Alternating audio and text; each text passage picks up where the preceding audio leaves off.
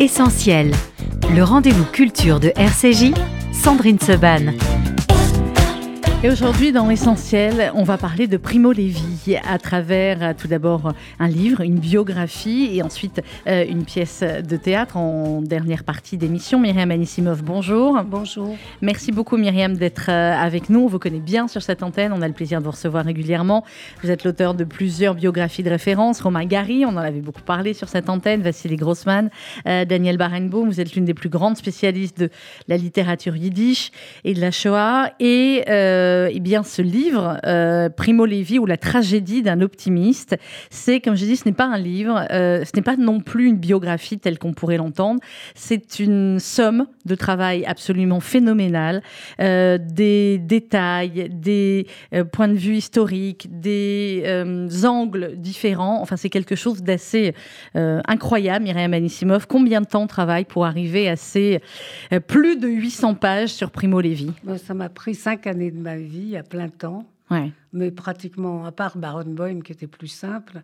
Euh, c'est votre temps moyen pour les biographies, c'est ça ça? demande beaucoup, au moins trois ans de, de recherche de matériaux et de d'enquête. Et puis la rédaction prend au moins deux ans et demi, parce qu'après, le plus difficile, c'est de faire rentrer tout ça dans, seulement, seulement 800 pages. Dans seulement 800 pages. Alors, en fait, euh, oui, j'avais de quoi écrire 3000 pages. 3000 pages sur Primo Levi.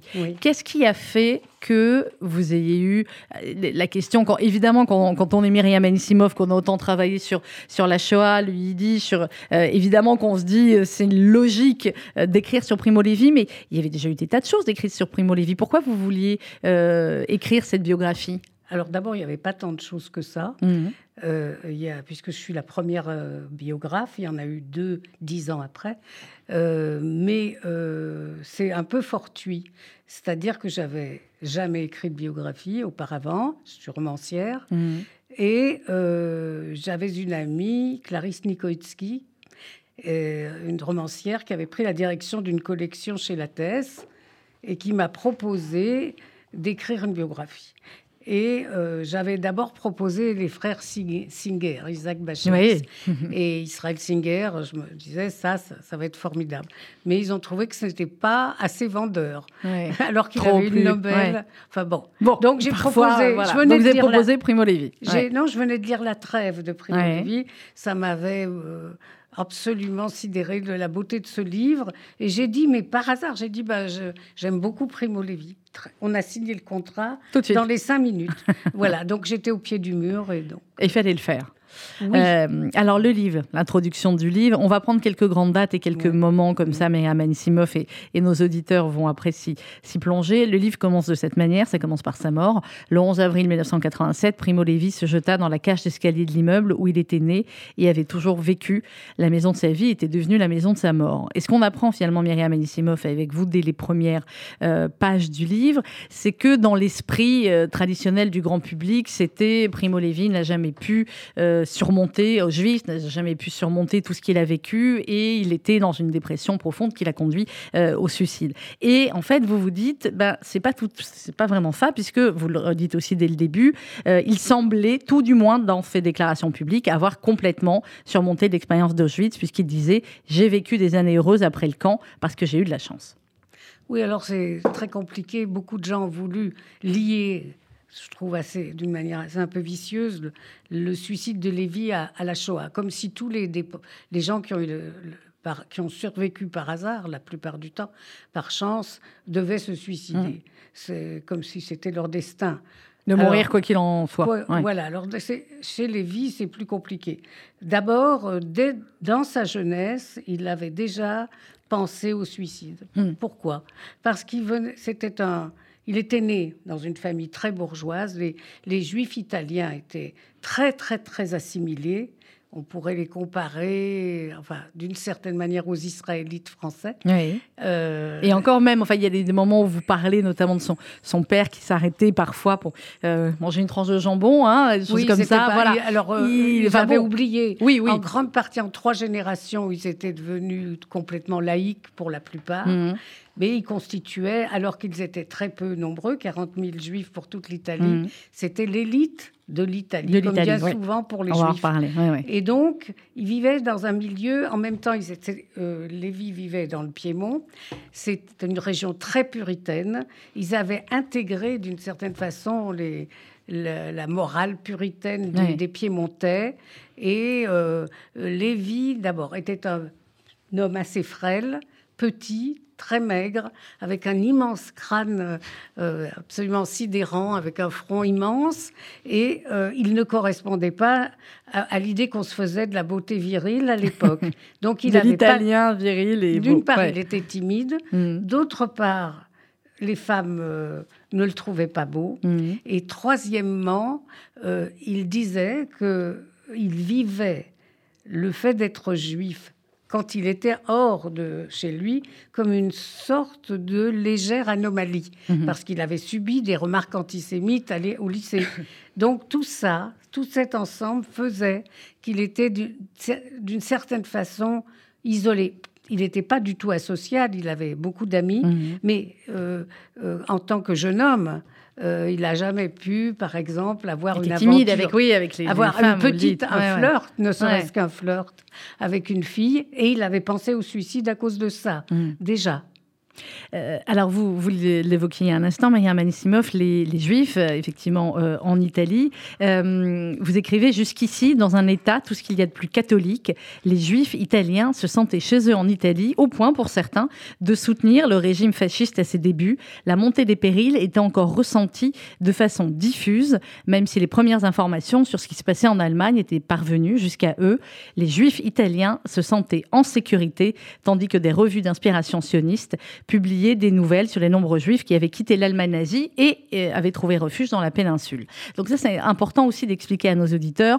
On connaît parfois un peu mieux, effectivement, euh, comment ça se passait, comment les, juifs français se sentaient en France. Là, pour les juifs italiens, c'était euh, voilà, vraiment la même chose. Ils étaient chez eux en Italie, il n'y avait pas de... Oui, ils étaient, comme je vous l'ai dit, ils dirigeaient... Enfin, il y avait des juifs qui étaient patrons des grandes maisons d'édition, des grands journaux, euh, des, des, des, universitaires prestigieux, des hommes de science, des hommes politiques.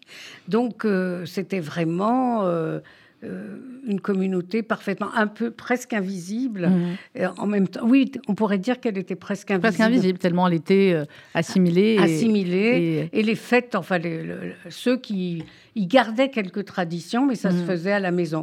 Lévi raconte avec beaucoup d'humour euh, les, la, fête de Pessard, puisqu'ils étaient tellement nombreux. Oui, ils étaient très très nombreux. Qui faisaient ça en deux soirées. Et il y avait une vingtaine d'enfants autour de la table. On faisait quand même les fêtes. Oui, oui. Mais il avait fait sa bar mitzvah. Il l'avait faite. Mais euh, comme il dit, euh, au lendemain de sa bar mitzvah, il avait déjà oublié l'hébreu, mm. le peu d'hébreu qu'il avait appris. Voilà. Alors, avec une famille aussi, euh, son père vous racontait à quel point. Son père lisait tout le temps, en fait. Il avait toujours un livre ah ben euh, dans sa poche, même quand il allait euh, en vacances avec sa famille, ça l'embêtait, il sortait ses livres. Il avait fait des. Ça, c'était incroyable. Il avait fait un manteau spécial avec des très grandes poches pour pouvoir mettre les livres dedans. Oui, parce qu'il avait au moins 10 livres. Il avait un manteau spécial avec beaucoup de poches. Et avec son frère, ils étaient tous les deux ingénieurs. C'était des hommes très brillants. Alors, ils, ils allaient chez les bouquinistes de la ville. il y avait les livres n'étaient pas disponibles comme mhm. maintenant, pour s'acheter tout ce qui pouvait paraître, surtout, alors, dans l'histoire des sciences. Ils étaient férus de sciences, de philosophie. Mhm. Euh, donc, le petit Lévi, le petit. Oui, il a baigné dans cet ah univers-là. Il lui a fait lire à 10 ans des livres qui d'un niveau incroyable euh, d'astronomie, de physique, de chimie. Donc, euh, il, a, il a eu reçu une formation intellectuelle absolument extraordinaire. Mmh. À la fois littéraire et scientifique. Et son enfance a été euh, une enfance plutôt, plutôt heureuse. Hein, euh. Euh, oui, enfin son père était volage, très très très volage. voilà, bon, enfin ça c'est assez banal. et on était très puritain. Si quand même ce, puritanisme mmh. chez les juifs était très étouffant. C'est-à-dire, ce qui est toujours la même chose, il y a des gens qui, qui transgressent et d'autres pas. Mm. Et lui, manifestement, il ne transgresse, il, il transgressait pas, en tout cas, pas, pas, à ce moment-là. Euh, alors, on passe rapidement parce que malheureusement, j'ai dit 800 pages, donc on va essayer d'arriver à d'autres moments importants de, euh, de la vie de, de Primo Levi. Euh, mais avant cela, c'est vrai que vous dites aussi dans, dans l'introduction, vous parlez de la, la manière d'écrire de Primo Levi. Est-ce que si Primo Levi n'avait pas vécu ce qu'il a vécu, il aurait écrit selon vous? Il était chimiste. Hein oui, mais je pense qu'il aurait écrit. Euh, il suffit de lire le système périodique, hein, qui est un livre sublime et où il raconte. Euh, c'est une forme d'autobiographie intellectuelle euh, pleine d'humour et c'est vraiment un, chef-d'œuvre. J'aimerais avoir écrit un roman comme ça. Mm. c'est vraiment un, bijou. Me grondez pas, je l'ai pas lu celui-là. Donc la manière dont vous en parlez, je vais, y aller. Et puis il a écrit un grand roman. Alors là, ça c'est très intéressant. On, avance un tout petit peu, on reviendra en arrière. C'est un roman qui lui a été euh, inspiré par les Juifs polonais à Auschwitz. Mhm. C'est-à-dire que justement, comme vous le disiez, les Juifs étaient assimilés. Et tout d'un coup, quand il arrivait à Auschwitz, il a découvert une civilisation. Et c'était la civilisation des Juifs qui parlaient yiddish. Mhm. Alors il arrivait quand même à comprendre, puisqu'il connaissait un peu d'hébreu, puis qu'il parlait allemand. à l'époque, le langage de la chimie, c'était l'allemand. Et donc, il a été émerveillé il s'est dit ah mais le juif, euh, le judaïsme n'est pas vide de toute substance, c'est une civilisation, une culture, et il a après la guerre, il avait en tête d'écrire l'histoire de ces juifs qui ont survécu dans les forêts. En fait, c'est l'histoire des frères Bielski, en gros, et d'Abakovner. Mm. Et donc, sur ce modèle-là, il a écrit un grand roman qui s'appelle Maintenant ou jamais, et qui lui a été inspiré par les Pirkei Avot, Imlo Arshav Matai. Donc, euh, c'est un très, très, très beau livre euh, où il a dit, lui qui était séfarade, je me suis déguisé en ashkénaze. je crois qu'il a réussi, vraiment. Je, crois, je crois qu'il a plutôt pas mal, pas mal réussi, clairement. Euh, alors, évidemment, il y a des, plusieurs centaines de pages, hein, je crois, Myriam Anisimov dans cette biographie sur, sur le camp, sur Auschwitz, sur la date où il arrivé, sur ce qu'il observe autour de lui, sur euh, son numéro. C'est décrit de manière euh, évidemment extrêmement humaine et en même temps extrêmement précise.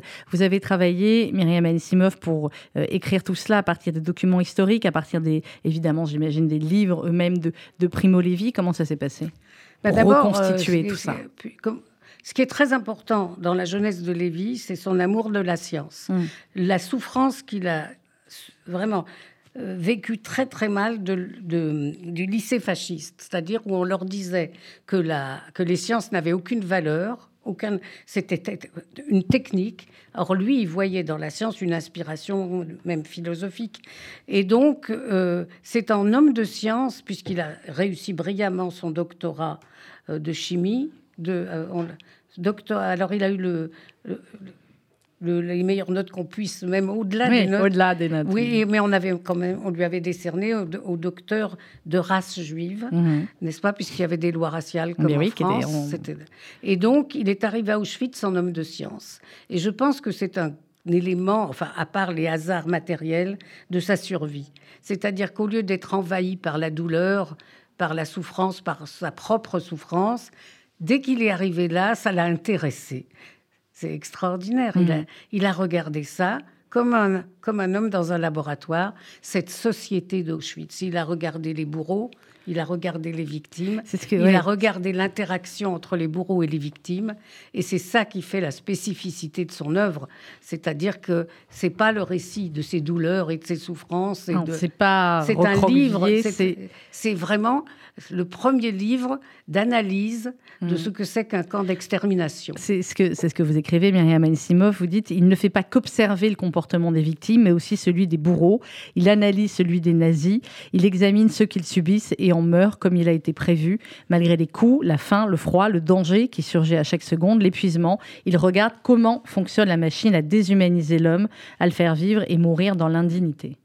Euh, c'est ça qui est incroyable. Vous dites, dans cette situation aussi extrême, il a gardé sa, curiosité, sa capacité, son, cerveau et à quel point, enfin, vous expliquez évidemment les, problèmes de, l'alimentation, de la maladie, les, chaussures qu'il n'avait pas et ou alors des, tellement mauvaises qu'il y avait des plaies. Enfin bon, dans ces conditions totalement euh, inhumaines et extrêmes, il garde son acuité finalement, son intelligence et son. et alors, il le il l'aura encore plus. D'abord, il exploite la moindre possibilité de d'utiliser le système pour mmh. survivre. Et puis, euh, quand il va entrer dans l'usine de chimie en tant que chimiste, il va quand même se débrouiller d'empoisonner une, une laborantine, une laborantine SS euh, euh, allemande. Et puis, euh, surtout, quand, lors de la défaite, quand, après l'évacuation du camp. Mmh. C'est-à-dire que il, sa chance, ça d'avoir été très gravement malade au moment de le 22 janvier, quand les nazis ont évacué Auschwitz en pleine nuit par à moins 22, 25 degrés pour évacuer les, les déportés vers l'Allemagne en abattant tous ceux qui ne pouvaient pas marcher. Euh, à mesure sur le chemin. Et donc, lui, il faisait partie des 8000 euh, juifs qui étaient tellement malades qu'il il avait 42 fièvres, il avait la scarlatine, donc il n'a pas pris part à la marche d'évacuation. Et ce qui est extraordinaire, c'est qu'il a créé à l'intérieur, donc pendant dix jours, avant que l'armée rouge arrive, par hasard, mmh. par hasard. Il faut le rappeler, c'est par hasard. Voilà, ça s'est trouvé sur leur chemin. Évidemment, ils ont libéré, ils ont, ils ont pris soin des. des... Mais c'était pas ce qui était prévu. C'était pas prévu dans l'ordre de marche de l'armée rouge. Mais ils sont arrivés comme ça. C'est un bataillon asiatique. Euh, il y avait des Mongoliens, des Kirghizes, et donc. Euh, pendant cette, un peu plus d'une semaine, ils se trouvaient dans un pavillon qu'on appelait infectieux, mhm. où ils étaient une petite dizaine. Et euh, il a organisé la civilisation en tant que chimiste, justement, pour survivre. Alors qu'il n'y avait plus d'eau, il n'y avait plus d'électricité, il n'y avait plus rien. Et euh, dans tous les pavillons, les gens mouraient dans leurs excréments, ils avaient le typhus. Donc ils roulaient de douleur, ils se roulaient dans la neige, enfin c'était l'apocalypse. Mais lui, il a réussi à sauver tout le monde sauf un. C'est-à-dire que quand l'armée rouge est arrivée, tous avaient survécu, sauf un qui était tellement, qui avait déjà le typhus à un mmh. niveau très avancé. Tout, tout, le monde a survécu grâce à lui. C'était donc un organe. Ce petit homme qui avait l'air si timide était capable de faire régner l'ordre. Ah, c'est-à-dire que quand euh, il a pris la, direction de la baraque, enfin de, où ils étaient, il a dit comment les choses devaient se passer et tout le monde devait lui obéir pour survivre il a réussi même à nourrir, c'est-à-dire à fabriquer de la nourriture avec du coton. En faisant... Il avait un instinct de survie qui était au-delà. Non, une intelligence une intelligence, oui. Parce que l'instinct de survie, malheureusement, il avait. Il et même, il a même sauvé des gens dans la baraque à côté mmh. euh, en leur apportant quelques médicaments. Enfin, c'était vraiment un, un héros dans cette, pendant ces dix jours. Et C'était un homme. Ne sais pas si c'est un homme, c'était un homme. Euh, euh, oui, il mm. était extraordinairement brillant, intelligent, très calme. Mm-hmm. Très calme au milieu de l'apocalypse. Au milieu de, tout cela. Alors, vous racontez dans, dans le livre Myriam Anisimov également les, euh, les personnages qu'il va, avec qui il, va être dans le camp. Et, je voulais qu'on en parle parce que c'est quelqu'un qu'on a eu la chance de, de, connaître et pour qui on avait une affection particulière. C'est Henri Bulevko. Ah oui, et d'ailleurs, il m'a aidé parce que euh, il m'avait, je lui avais téléphoné, comme je mm. savais qu'il avait été déporté à 16 ans. Euh, il n'était pas du tout au même endroit que Primo Levi, puisqu'il était dans les mines de charbon. Euh, il m'a dit Mais je connais un, tailleur, Moïse Resnik, qui habite rue de Rivoli et qui connaissait bien Primo Levi. Et il y a un mm. chapitre entier qui lui est consacré dans Si c'est un homme. Alors, euh, Lévi n'a pas su que Moshe avait survécu et Resnik n'a pas su que Lévi avait survécu. Et donc, j'ai été de la, j'ai interviewé Resnik en yiddish. C'était incroyable. C'était mm. extraordinaire, oui. Euh, et c'est quand même là, il m'a raconté comment lui a sauvé Lévi. Oui. Parce que ils étaient au début, Lévi était dans un commando extérieur. Donc c'était les plus durs, où on mourait en quelques hmm. jours. Il, fallait porter des poutres de métal. Et comme Lévi était très petit et Resnick très grand, c'est Resnick qui portait tout, en fait. Vous parlez aussi, Myriam Enisimov, dans, le, dans cette biographie de Primo Levi, euh, vous parlez de la notion du temps. Euh, vous dites finalement, très rapidement, il perd la notion du temps, il se préoccupe exclusivement de chaque minute, de chaque heure. Le lendemain ne se présente pas à la conscience et les événements de la veille sont aussitôt euh, oubliés. Euh, ce qu'il faut, c'est survivre maintenant et savoir comment on survit les minutes d'après et encore la minute d'après. Et on ne peut pas arriver à penser beaucoup plus loin. Enfin, la plupart, mais hmm. pas vies. Pas Lévi. Euh, d'ailleurs, il y a un passage absolument extraordinaire. Euh, quand euh, il a la chance de rencontrer dans le camp un pharmacien, un jeune mhm. docteur en pharmacie qui s'appelle Jean Samuel et qui est chargé d'apporter la soupe et dans ces espèces d'énormes tonneaux. Et il choisit Lévi pour l'accompagner, ce qui consiste à traverser le, une partie du camp jusqu'aux cuisines. Et qu'est-ce qu'ils font pendant ce temps? Ils récitent la, divine comédie. Vous imaginez ça Imaginez la scène. Oui, à Auschwitz-Birkenau, dans un camp d'extermination. Euh, euh, Lévi et Samuel se récitent mutuellement la divine comédie. Et c'était pourquoi? Pour pas oublier, pour mettre un peu de beauté, pour, rester humain, pour faire régner l'intelligence. dire que l'esprit, on, ne peut pas tuer l'esprit. On hmm. peut tuer les hommes, mais on peut pas tuer l'esprit. Euh, alors, dans, dans, cette biographie, Myriam Anisimov, euh, Primo Levi ou la tragédie d'un optimiste. Euh, évidemment, le, le, titre, je vous ai pas interrogé sur le titre, mais généralement, quand on est optimiste, c'est pas une tragédie. Et inversement, euh, c'était un optimiste en permanence et on ne l'a pas su, Primo Levi. On ne l'a pas compris non, comme il le disait tout le temps. Il disait, je préfère parier sur le bien, quitte à être déçu. Je préfère parier sur l'avenir de l'humanité quitte à être déçu.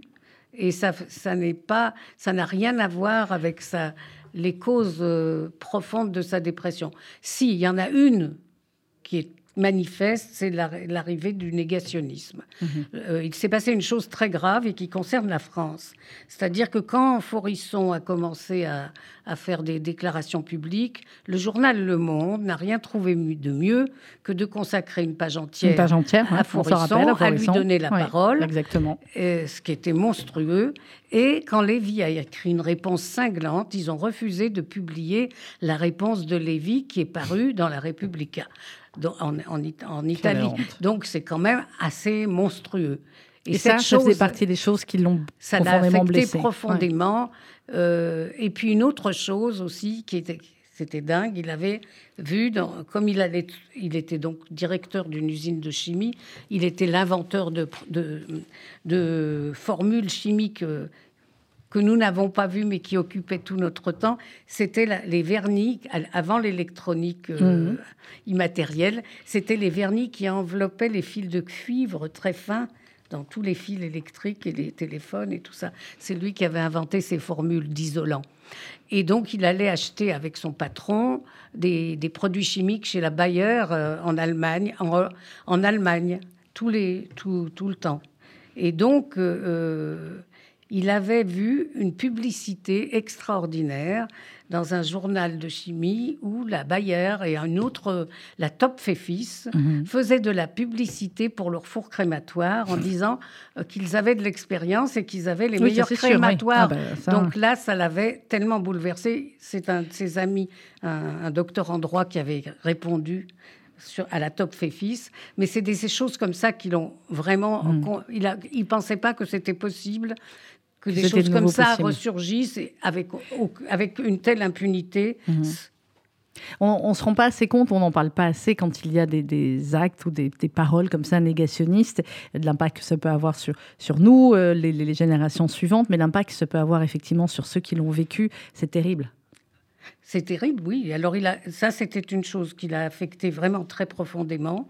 Et puis la seconde, alors il y avait un autre aspect dans sa vie, c'était euh, d'une part l'impression d'avoir euh, pas accompli sa vie d'homme sur le plan affectif. Il s'est mhm. marié quand même. Mais enfin, il était il vivait dans un, dans un noyau familial d'ailleurs assez. Euh, voilà, il avait sa mère, sa belle-mère. Les deux étaient malades. Mais c'est surtout quand il est rentré d'Auschwitz, comme il le dit avec honte, il dit Je dois être sans doute le seul qui est revenu vierge d'Auschwitz. Parce que pendant cette grande période où ils ont été emmenés en, en Biélorussie, euh, mhm. puisqu'ils étaient les, les, Russes ont emmené en, ont déporté en Biélorussie tous les tous les Italiens, euh, les soldats qui avaient été dans l'armée mussolinienne et les déportés, ils n'ont pas fait de tri. Et puis ils sont restés tout l'été en Biélorussie dans une caserne qui n'avait plus de plafond, d'ailleurs de toit. Et euh, ils avaient évidemment tous les hommes voulaient vérifier si s'ils étaient encore virils après ce qu'ils avaient vécu, les survivants. Donc, dès, même quand ils étaient en Pologne, en attente de, partir en Biélorussie, chacun avait trouvé une polonaise. Euh, sauf lui. Sauf lui, sauf lui. Et donc, il, dit, il, le dit, que pour lui, c'était un objet de honte. Mhm. Et finalement, il s'est marié avec une jeune fille de bonne famille. C'est leur papa qui s'est marié religieusement. Mhm. Hein, et c'est le père qui a dit les prières du mariage. Et donc, il n'a jamais eu d'autre femme. C'est que pour c'était pour lui quelque chose de, terrible, de, privation mhm. sensorielle, si on peut dire. Il n'a pas il n'a pas fait son éducation d'homme, quoi. Et ça, ça, pesait très, très sur lourd. Oui, sur, sa, sur son humeur, sur son, l'image qu'il avait de lui-même. Euh, alors, vous écrivez dans, le, dans la première partie, on fait des, allers-retours, évidemment. Myriam Anisimov, dans l'introduction, vous dites quelques jours auparavant, il avait écrit à Fernandino Camon, dont on parlera après avec mon, mon invité suivant, que euh, s'il y avait eu Auschwitz, il ne pouvait y avoir de Dieu. Quand vous dites qu'il s'est marié religieusement, euh, ça veut dire qu'il l'a fait pour faire plaisir entre guillemets ou que euh, voilà selon lui euh, euh, effectivement il y avait non il a fait ça parce que ça faisait partie comme il comme on fêtait Pessah dans sa famille ça faisait partie des traditions. Le beau-père donc donc il a suivi les traditions mais oui, il ça non il avait aucun non mais il était très par exemple il, fréquentait la synagogue qui était toute proche de son domicile. Il avait même écrit c'est dans mon livre un texte magnifique sur les juifs de Turin qui est un magnifique texte. Il était plutôt très intéressé. Il lisait la Torah, il lisait les Pirkei Avot, il, il, lisait la Bible. Non, non, c'était, c'était pas un homme pratiquant, c'était un homme de science, mais le, judaïsme comme fait culturel, comme, comme fait historique, le passionnait et il se sentait parfaitement juif. Euh, hmm. Il n'y avait pas de, il y avait pas de, il y avait pas de question, il n'y avait pas de doute là-dessus. Alors, vous dites aussi qu'effectivement, quand on parle de, quand on parle de Primo Levi, tout le monde cite de manière spontanée, évidemment, euh, si c'est un homme ou la trêve, et vous dites aujourd'hui l'œuvre de Primo Levi, qui n'a pas connu de purgatoire, occupe une place centrale dans l'importante littérature de témoignages sur l'extermination des Juifs d'Europe et sur l'univers concentrationnaire. Euh, pourtant, c'est pas que ça, Primo Levi, et vous dites il a fallu bien des années au lecteur pour découvrir ses autres livres et il a fallu que, que Sol Bello désigne le système périodique dont vous nous parliez tout à l'heure comme un chef-d'œuvre pour que on prenne aussi ce livre-là et d'autres en considération. Non, non, ça s'est passé euh, très très mal. C'est-à-dire que son premier manuscrit, donc si c'est un homme, a été refusé par tous les éditeurs italiens, y compris Einaudi, qui est le Gallimard italien, qui était fondé par des résistants, et Natalia Ginsburg, qui était la veuve de Léon Ginsburg, qui était morte, torturée par la Gestapo, euh, elle a refusé le livre en disant qu'il n'y avait pas d'intérêt à parler de ça pour le moment. Ben et il a fallu, il a, il a fallu que sa sœur, la sœur de Lévi, qui était une grande partisane dans les montagnes du Piémont, euh, rencontre Franco Antonicelli, qui était un, un, un intellectuel brillant qui a pris quasiment à, son, à ses frais la publication, de ce livre, qui n'a eu un écho. Il y a eu un seul article sur le livre quand il est sorti. C'était. Euh, eh ben voilà, j'ai un trou. je peux pas ça va je sais pas lire la page, ça va revenir, c'est pas grave. Et, c'est tout. Il y a eu un seul papier. Et ensuite, c'était le livre, il l'a distribué à quelques amis dans son entourage. Et puis, le reste des livres a été noyé dans les, dans les, inondations de l'Arnaud. Et donc, il a attendu, il s'est passé 11 ans 11 années avant que, que le livre soit republié, et encore dans une édition scolaire. Vous voyez l'idée qu'on se faisait de Lévi. Sa gloire est très, très. Enfin, sa, sa célébrité plutôt que sa gloire est, très tardive. Et alors, après, évidemment, à partir du moment où, où Saul Bello a, dit que c'était, a écrit que c'était un livre admirable, là. Les, là, les autres ont commencé à regarder. Non, mais ça a été une pluie de prix littéraires, d'éloges, mm. d'invitations. Et c'est arrivé précisément au moment où il ne pouvait plus répondre à tout ça parce que sa mère, qui était sénile, enfin, on dirait aujourd'hui qu'elle avait une maladie hein. d'Alzheimer, probablement, euh, était à la maison et il n'arrivait pas. Alors ça, on peut. C'est très difficile à comprendre. Il y avait une maison de retraite juive dans la même rue, à 100 mhm. mètres, je l'ai vu. Très bien. J'y suis allée. Et il se faisait, il n'arrivait pas à se donner la permission de de, mettre sa mère entre des, gens, les mains de gens qui, dont c'est le métier. il se sent. Et donc, il était. Il y avait des, des, infirmières qui venaient, mais pas en assez grand nombre. Donc, sa femme et lui étaient prisonniers des deux vieilles dames. Il y en a, mhm. l'autre dame était aveugle, la, mère de sa femme. Donc, il, il, a dit, il a écrit une lettre terrible à un de ses amis qui était, euh, qui était dans la même baraque que lui, les derniers jours, les neuf jours fameux à Auschwitz à la fin de la guerre, qui était un résistant français, pas juif, qui s'appelait Charles Conrault, un instituteur qui avait été arrêté pour fait de résistance. Et il lui a écrit cette phrase épouvantable euh, dans les derniers jours de sa vie. À Auschwitz, c'était en technicolore et ici chez moi, c'est en noir et blanc. Ouais, un hein. homme qui a survécu à oui, qui a survécu une phrase comme ça. C'est si, extrêmement Il était donc tombé dans une dépression euh, très, très, très grand, immense. Très profonde. Alors, dans le livre Myriam Anisimov, il y a évidemment beaucoup de, je l'ai dit, beaucoup de détails, beaucoup de, de, courriers, d'entretiens. Euh, euh, il y a beaucoup de, de, passages aussi où vous citez Philippe Roth et les entretiens, l'entretien qu'il avait eu ah, avec lui. c'est très beau. Les... Mais oui, c'est très beau. Les échanges Philippe Roth, Primo Levi. métier. voilà. métier. Et c'est Quel métier. Mais oui. Et, et je voulais qu'on aborde aussi, avant de, se quitter, la relation Primo Levi avec Israël. Et vous écrivez, alors il y a un chapitre qui s'intitule Le Juif du retour. Et vous dites Lévy n'avait pas oublié euh, les euh, jeunes juifs qui, en octobre 45, avaient accroché leur wagon au train des Italiens sans demander la permission à personne. Les nouveaux voyageurs, issus de tous les pays d'Europe euh, orientale, étaient en route vers la Palestine. Ils n'avaient pas 20 ans, ils étaient sionistes et résolus. Oui, c'est tout. C'est, ce qu'a organisé Chaim Gouri à Bakovner. C'est cette fameuse Aliabet qui le remplissait d'admiration. Et il avait un grand ami qui, à Milan, s'occupait de centraliser les jeunes qui arrivaient, les jeunes survivants, et qui les accueillait à Milan. Et de là, il partait sur des bateaux euh, clandestins de Marseille et d'ailleurs et de Gênes. Et donc, euh, il, ça l'a absolument passionné. Il est allé les voir mhm. et il était. Mais vous dites, lui, il n'avait pas. Enfin, vous dites avant, euh, avant sa capture et dans les médias après-guerre, lui, il pensait pas aller s'installer dans la Palestine de l'époque. Mais il avait un lien très très fort. Oui, au moment où on a commencé à cracher sur Israël de tous les côtés, ça a commencé tout de suite après la guerre des six jours. Et mhm. parlons pas de la guerre de Kippour. Et ne parlons pas d'aujourd'hui. Il y avait des articles dévastateurs sur Israël. Hmm. Et lui, il disait, euh, il s'était fait prendre en piège. À un moment, on lui avait fait signer un papier.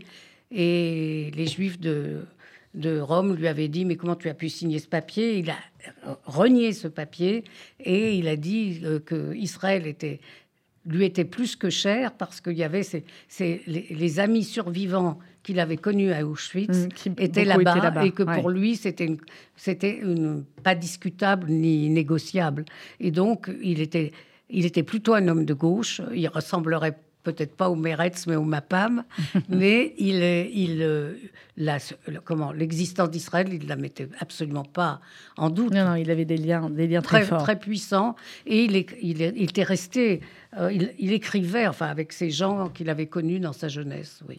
Euh, personne n'a pu euh, aider Primo Levi à la, à la, fin, avant son suicide. Myriam Anisimov, vous, vous, vous rappelez euh, donc le 7 février 87, donc on est deux mois avant son suicide.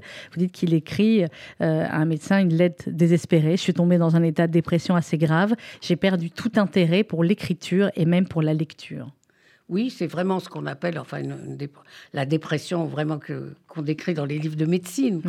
C'est-à-dire que il, c'est-à-dire que, voilà, c'est un peu la, même histoire que, Romain Gary. Mhm. C'est-à-dire qu'ils étaient tous les deux, puisque j'ai vu leur psychiatre, ils étaient pris en charge euh, par des médicaments. C'était les premiers antidépresseurs, qui sont, ça, le nom s'appelait Marplan. Et euh, euh, ces médicaments avaient des effets secondaires épouvantables, et, mais surtout, il s'est trouvé, comme Lévy, comme euh, pour Lévy, qu'il, à cause de ces, ces, effets dévastateurs, les médecins ont cessé de le prescrire. Mais ils l'ont cessé brutalement, sans avoir de recul. Donc c'est encore pire. On sait aujourd'hui que Et les gens se sont retrouvés du jour au lendemain, sans marplan, aux effets dévastateurs, mais sans rien du tout non hmm. plus, sans filet. Et c'est donc euh, Gary s'est suicidé quelques semaines après qu'on lui euh, que le docteur lui ait supprimé le marplan Et, Lévy, c'était à, cause mm. de son opération de la prostate. Alors là aussi, il y avait un effet, c'est qu'il avait probablement un cancer de la prostate. Et que l'opération s'était pas très bien passée. Et que tout ça faisait une espèce de, masse critique dans mm. son existence. Euh, Myriam Anisimov, euh, on est mercredi. Je sais qu'il y a beaucoup de, jeunes ou de mamans avec leurs enfants qui écoutent l'émission. On va continuer après à parler de Primo Levi avec euh, du, théâtre, avec Gérard Cherki. Mais est-ce qu'il y a un âge pour découvrir, commencer à lire Primo Levi? Par quoi il faut commencer?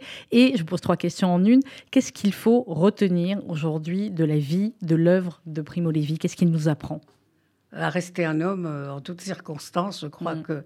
Mais euh, pour des jeunes, euh, moi j'aurais bien, j'aurais bon si c'est un homme parce que c'est extrêmement clair, il évacue toute sentimentalité, il explique, on a tout de suite une idée de ce que c'est qu'un camp de concentration. Mm. Enfin, je le pense, mais Lévy était très déçu par ça. Hein. Quand, à la fin de sa vie, il voulait plus aller dans les établissements scolaires. Parler de ce livre-là. Si vous me donnez une minute, je peux vous je dire. donne encore une minute, Myriam. Une une des causes de sa dépression, je vais vous raconter l'histoire parce que ça vous donne une idée de la rupture de la communication entre générations.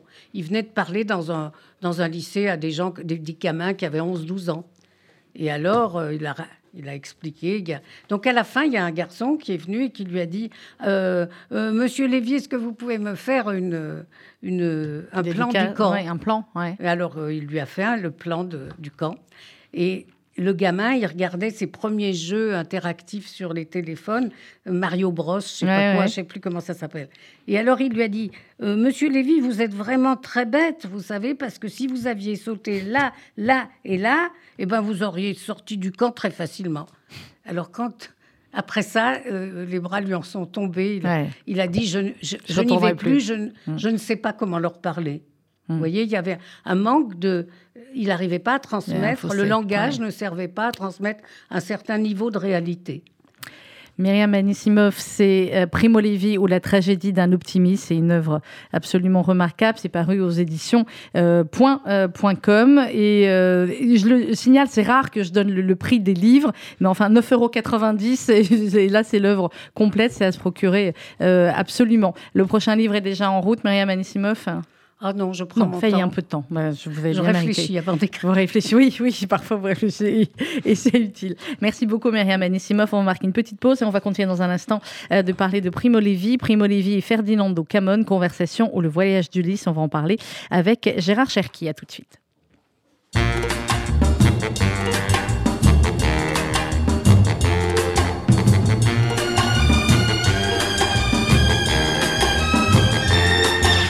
Voir les comédiens, voir les musiciens, voir les magiciens qui arrivent. Viens voir les comédiens, voir les musiciens, voir les magiciens qui arrivent. Les comédiens ont installé leur tréteau, ils ont dressé leur estrade étendue des calicots. Les comédiens ont parcouru les faubourgs, ils ont donné la parade à grand renfort de tambour. Devant l'église, une roulotte peinte en vert, avec les chaises d'un théâtre à ciel ouvert. Et derrière eux, comme un cortège en folie, ils drainent tout le pays, les comédiens. Viens voir les comédiens, voir les musiciens, voir les magiciens qui arrivent bien. Voir les comédiens, voir les musiciens, voir les magiciens qui arrivent si vous voulez voir confondu les coquins dans une histoire un peu triste où tout ça rentre à la fin. Si vous aimez voir trembler les amoureux, vous lamentez sur Baptiste pour rire avec les heureux. Poussez la toile et entrez donc vous installer. Sous les étoiles, le rideau va se lever. Quand les trois coups retentiront dans la nuit, ils vont renaître à la vie les comédiens. Viens voir les comédiens, voir les musiciens, voir les magiciens qui arrivent bien. Voir les comédiens, voir les musiciens, voir les magiciens qui arrivent. Les comédiens ont démonté leur tréteau, ils ont monté leur estrade et plié les calicots. Ils laisseront au fond des cœurs de chacun un peu de la sérénade et du bonheur d'Arlequin. Demain matin, quand le soleil va se lever, ils seront loin et nous croirons avoir rêvé. Mais pour l'instant, ils traversent dans la nuit d'autres villages endormis, les comédiens. Viens voir les comédiens, les musiciens, les magiciens qui arrivent. Viens voir les comédiens, les musiciens, les magiciens qui arrivent bien, voir les comédiens, les musiciens, les magiciens qui arrivent bien, voir les comédiens, voir les musiciens, voir les magiciens qui arrivent bien, voir les comédiens. Essentiel, le rendez-vous culture de RCJ, Sandrine Seban va continuer à parler de Primo Levi ce matin. Dans la première partie de l'émission, nous étions avec euh, Myriam Anissimov pour parler de Primo Levi ou la tragédie d'un optimiste. Gérard Cherki, bonjour. Bonjour. Merci d'être euh, avec nous. Avec vous, on va parler euh, théâtre, Primo Levi et Ferdinando Camon, conversation ou le voyage d'Ulysse que vous avez adapté et que vous interprétez également. Gérard Cherki, alors on, a expliqué pendant la première partie un peu de la, vie de Primo Levi. On n'a pas parlé, je vais pas parler volontairement de, de cette œuvre-là. Euh, c'est quoi Conversation de voyage d'Ulysse? Alors, Ferdinando Camon est un, écrivain italien euh, d'origine de Padoue. Il a écrit euh, notamment Jamais vu soleil ni, lune, qui est un magnifique, magnifique ouvrage. Mhm. lui, est, lui est chrétien, il est catholique. Et pendant les cinq dernières années de la vie de Primo Levi, il a, il a cherché à le rencontrer. Enfin, il ne l'a pas cherché, il a communiqué, il a, échangé avec lui, d'où ces conversations, pour pour interroger, en fait, une sorte, il a fait une sorte d'autobiographie un peu critique de, euh, de Primo Levi. Euh, ils ont abordé euh, le thème du mal, le mhm. thème de la faute, toutes ces choses-là. Et donc, en fait, c'est vraiment une, c'est un petit recueil qui a été publié à la découverte, à la découverte chez Gallimard. Et, et Camon, en fait, avait envie d'interroger la question de la faute, principalement, avec la figure qu'est Primo Levi. Alors, Gérard Chac, je ne vous ai pas présenté, mais vous avez fait beaucoup, beaucoup de choses, on est bien d'accord. Quelques petites. Voilà, quelques petites formées. J'aime bien, c'est mm. stylé. Royal Academy of Dramatic Art à Londres. Oui, oui, j'ai eu la chance de, de, travailler là-bas avec vous euh, Doreen Cannon. mais vous avez travaillé aussi bien au théâtre que mm. la, mise en scène. Vous avez travaillé aussi pour nos confrères de Radio France, pour le cinéma, pour la télévision. Euh, pourquoi avoir choisi ce texte, euh, cet échange, cette conversation Qu'est-ce qui vous semblait intéressant? Alors, en fait, c'est arrivé, j'avais rencontré un metteur en scène, notre metteur en scène, Dominique Lurcel, mhm. qui, euh, lui, avait travaillé aussi avec Armand Gatti. Et puis, euh, au cours de ces années, de ces rencontres, il, est tombé sur ce livre. Et puis, on avait travaillé ensemble à un moment donné où le Front National était en train d'émerger. Et puis, euh, il m'a proposé, enfin, il m'a fait lire ce texte en me disant regarde-le et puis dis-moi ce que tu en penses. Mhm. Et en fait, en fait ce qui est vraiment touchant dans ce texte, c'est que ce n'est pas seulement euh, une interrogation du camp de concentration, mais de toutes les connivences qu'il peut y avoir aussi autour, c'est-à-dire par rapport à l'industrie, par rapport à, la manipulation des masses, à l'utilisation des moyens de l'époque. Euh, on est bien bien actuel là aussi. Hein Pardon On est bien bien actuel. Ah, mais c'est pour ça qu'en fait on le joue depuis euh, pas mal d'années, assez régulièrement. on a fait, on a été dans différents endroits mmh, aussi, notamment au Rwanda. Enfin, on a vraiment beaucoup bougé avec. On a joué au Festival d'Avignon. On a rencontré des amis, euh, notamment euh, celui qu'il appelle le Piccolo, euh, Jean Samuel. on a rencontré Ferdinando Camon aussi. et en fait, c'est une approche un peu générique, un peu générale de Primo Levi. Et en même temps, c'est une façon d'entendre son esprit qui est c'est faire entendre la voix de Primo Levi, c'est ce que dit. Oui, euh, et aussi même son esprit d'analyse, parce qu'il a une finesse d'analyse des systèmes concentrationnaires, des connivences qu'il peut y avoir, des complicités qu'il peut y avoir, et de ce qui peut mener au camp de concentration, qui est quand même assez fondamental. Et en plus, il est très abordable, il est très clair. Mm. oui, oui, on en a parlé un petit peu tout à l'heure. C'est une écriture très, voilà, très concise, très claire. Absolument. voilà. Euh, alors, comment ça se passe en fin de compte sur sur scène, vous êtes deux et vous. On est deux et on parle. Eh ben, c'est bien. on est deux et on parle. Euh, en fait, on a, on a, euh, j'entendais tout à l'heure vous citiez quelques œuvres de Primo Levi mm. dans la Trêve. Euh, on, a, on, a, on, a, mis en introduction, en prologue, le, le, dernier, la dernière page de la Trêve où c'est son retour où il a mis un certain temps à revenir, à traverser, à traverser l'Europe. Et puis ensuite, eh bien, ce sont Camon qui pose des questions et, et Lévy. Ce qui est intéressant, c'est que dans cette discussion, il y a parfois aussi confrontation. Mhm. C'est-à-dire qu'on sent que Camon a envie de l'amener à une condamnation définitive et, générale de tous les Allemands. C'est-à-dire mhm. que pour Camon, tous les Allemands sont complices. Et il est beaucoup plus modéré. Vous jouez lequel des deux, vous? Primo Levi. Vous jouez Primo Levi, bien.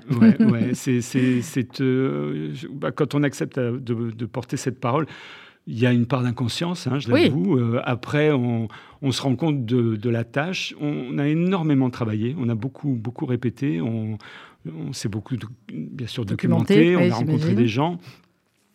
Bon, après, euh, il y a aussi les, amis qu'on peut rencontrer, euh, les familles euh, qui, ont, eu cette expérience aussi, qui vous racontent des choses. j'ai lu tous ces livres. Avant, je ne connaissais que si c'est un homme, hein, je l'avoue. voilà. Et puis, bien sûr, en travaillant, j'ai lu tous ces livres. Et, et c'est une rencontre avec un homme formidable. Hein. C'est vraiment une personne qu'on a envie de rencontrer, qui, est, qui éveille votre intelligence, euh, qui est pas du tout moralisateur, qui est, qui est curieux des gens et des choses. C'est un être exceptionnel. Enfin, vraiment. Vous disiez hors antenne dans l'échange que vous avez eu rapidement avec Myriam Anissimov que Ferdinando Camon était venu lui oui, oui, il est venu nous voir. Euh, il, est, c'était un homme euh, adorable. Euh, il est venu nous voir parce que ça l'intriguait. il n'était pas très connu. Il avait, il avait été adapté au théâtre par Didier Bezas à l'époque, à la cartoucherie de Vincennes. Et puis, on, a passé du temps avec lui. vraiment, c'était une personne adorable. Il nous racontait sa rencontre avec Primo Levi, qui au début était assez, pas réticent, mais en tout cas, on va dire prudent. Euh, et puis au fur et à mesure des cinq années d'échange entre eux, il y a une certaine euh, complicité, voire une certaine amitié qui, mmh, s'est mise en place. Alors le spectacle, mmh. euh, Primo Levi, Ferdinand Camon, Gérard Cherki, a été créé en 1995. ça veut dire que ça fait 27 ans que vous l'interprétez de manière très, évidemment pas en continu, mais à certains moments. Hmm. On a créé en 1995. Alors, on a commencé à répéter, en plus de ça, en 1994. Mhm. Je vous dis, on a, on a, répété sur une longue durée qui correspondait avec le génocide qu'il y a eu au Rwanda.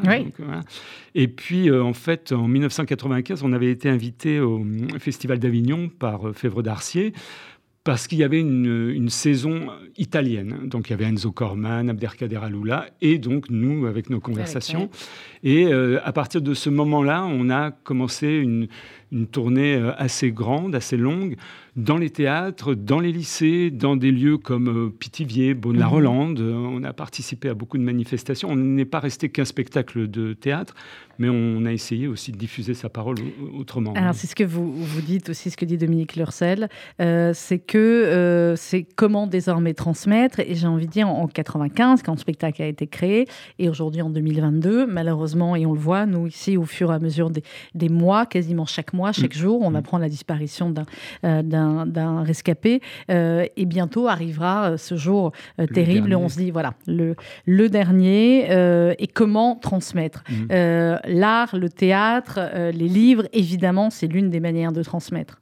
Ça paraît clair. Hein. je pense que à partir du moment où les survivants ne seront plus là, euh, on a une, je ne veux pas dire une responsabilité, mais on a une possibilité de, transmettre les choses par un autre biais. Mhm. Il y a effectivement le travail des historiens, euh, le travail de l'éducation. Euh, il y a énormément de, enfin, je sais pas, la fondation de la Shoah, le mémorial, tout ça. Il y a énormément de choses qui se font, mais le côté, j'allais dire charnel, le côté palpable, émotionnel, d'identification avec un, propos. je pense qu'au théâtre, dans le spectacle vivant, on a une possibilité on s'en est rendu compte en revenant au théâtre.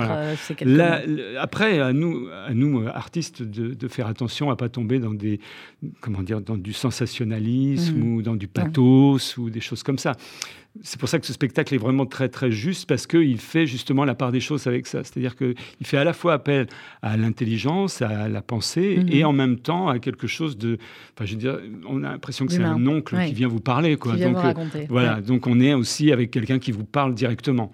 Alors, Primo Levi et Ferdinand Nido Camon, euh, il y a une représentation prochainement à Paris, c'est bien ça, Gérard Cherki gymnase Maribel à Paris. Et puis ensuite, nous partons. Alors, c'est quand? Donnez bien la date. Le 29 mars à 20h30. 29 mars, 20h30 dit dans la grande salle du théâtre du gymnase euh, euh, qui, nous accueille. On vient avec des adolescents, on peut hein euh, oui, oui, c'est vraiment tout public, oui, absolument. déjà, je sais qu'il y a des élèves qui vont venir du lycée Henri IV, il, y a des gens qui viennent de, tous les... C'est vraiment ce qu'on appelle... On réveille sur théâtre du gymnase Oui, absolument. 29 mars, 20h30, mm. et ensuite, il y a d'autres représentations oui, prévues. on part en tournée, parce qu'en fait, on l'a repris au Festival d'Avignon en 2019, et puis la mm. pandémie a fait que, voilà. beaucoup de choses ont été annulées.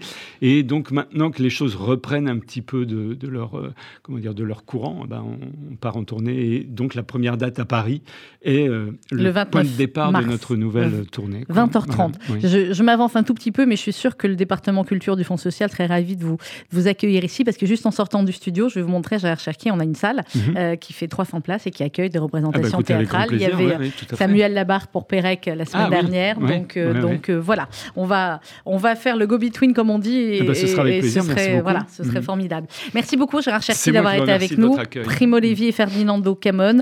Euh, c'est donc le 29 mars à 20h30 au théâtre du Gymnase. Et on le réannoncera, comme là on est un peu tôt, on le réannoncera un, ou deux jours avant pour que nos auditeurs puissent s'y rendre. Dans quelques instants, vous retrouvez euh, RCJ Midi avec euh, le grand rabbin de France, Raïm Corsia, comme invité. Et puis, évidemment, la chronique, elle est déjà arrivée. Cinéma d'Anne-Marie Baron. Merci de votre fidélité.